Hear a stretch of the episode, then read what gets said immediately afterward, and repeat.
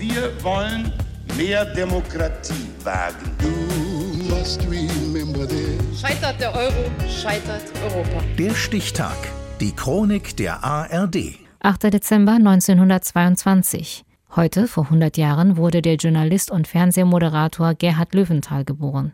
Michael Kück. Er polarisiert, er schürt Emotionen und ist streitbar. Er wird zur Reizfigur der DDR-Regierung, aber auch unter manchen westdeutschen Linken. Zwischenzeitlich braucht er sogar Personenschutz. Gerhard Löwenthal ist kein distanzierter politischer Beobachter des Kalten Kriegs zwischen West und Ost und will es auch gar nicht sein. Selbst nennt sich der Journalist einen Antikommunisten und Freiheitskämpfer und erzkonservativ. Konservativ sein heißt nicht die Asche bewahren, sondern die Flamme vorwärts tragen. Größere Bekanntheit in West- und Ostdeutschland erlangt Löwenthal als Leiter und Moderator der Politiksendung ZDF Magazin mittwochsabends ab Anfang 1969.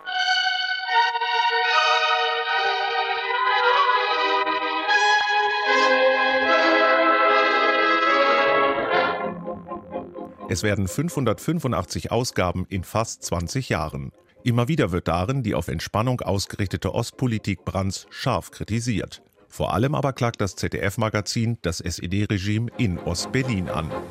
Dokumentation zu Menschenrechten drüben.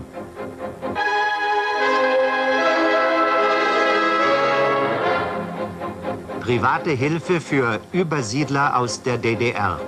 Es ist der Kalte Krieg im Fernsehen. Löwenthal selbst sagt, er wolle die DDR destabilisieren und für ganz Deutschland senden. Und tatsächlich, zwischenzeitlich soll fast jeder zweite ostdeutsche Haushalt verbotenerweise das ZDF-Magazin eingeschaltet haben. Wenn morgen freie Wahlen in der DDR sind, dann bekommen die, die dort äh, das Regime heute halten und von dem System und dem Regime leben, maximal 15 Prozent. Die anderen wollen die Freiheit. Die Sendung versteht sich als Gegenpol zum Schwarzen Kanal, der Propagandaschau im DDR-Fernsehen, in der regelmäßig vor dem imperialistischen Westen gewarnt und dagegen der Sozialismus als große Errungenschaft verteidigt wird. Gerhard Löwenthal wird als Sohn eines jüdischen Kaufmanns 1922 in Berlin geboren. Die Nazis drangsalieren die Familie als Jugendlicher wird er in das Konzentrationslager Sachsenhausen deportiert. Es erschienen Gestapo-Leute, die meinen Vater und mich, ohne lange zu fragen, und nur gesagt haben, mitkommen, mitkommen, mitkommen.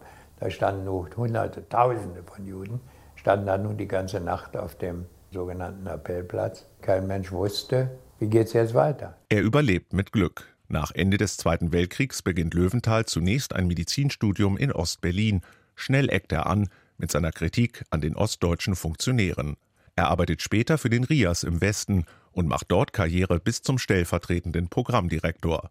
Zum ZDF kommt er 1963, zunächst nach Brüssel, später dann als Macher des ZDF-Magazins. Erst Weihnachten 1987 geht er mit der Sendung in Rente, nicht ganz freiwillig, wie er sagt. Journalistisch aber soll es weitergehen.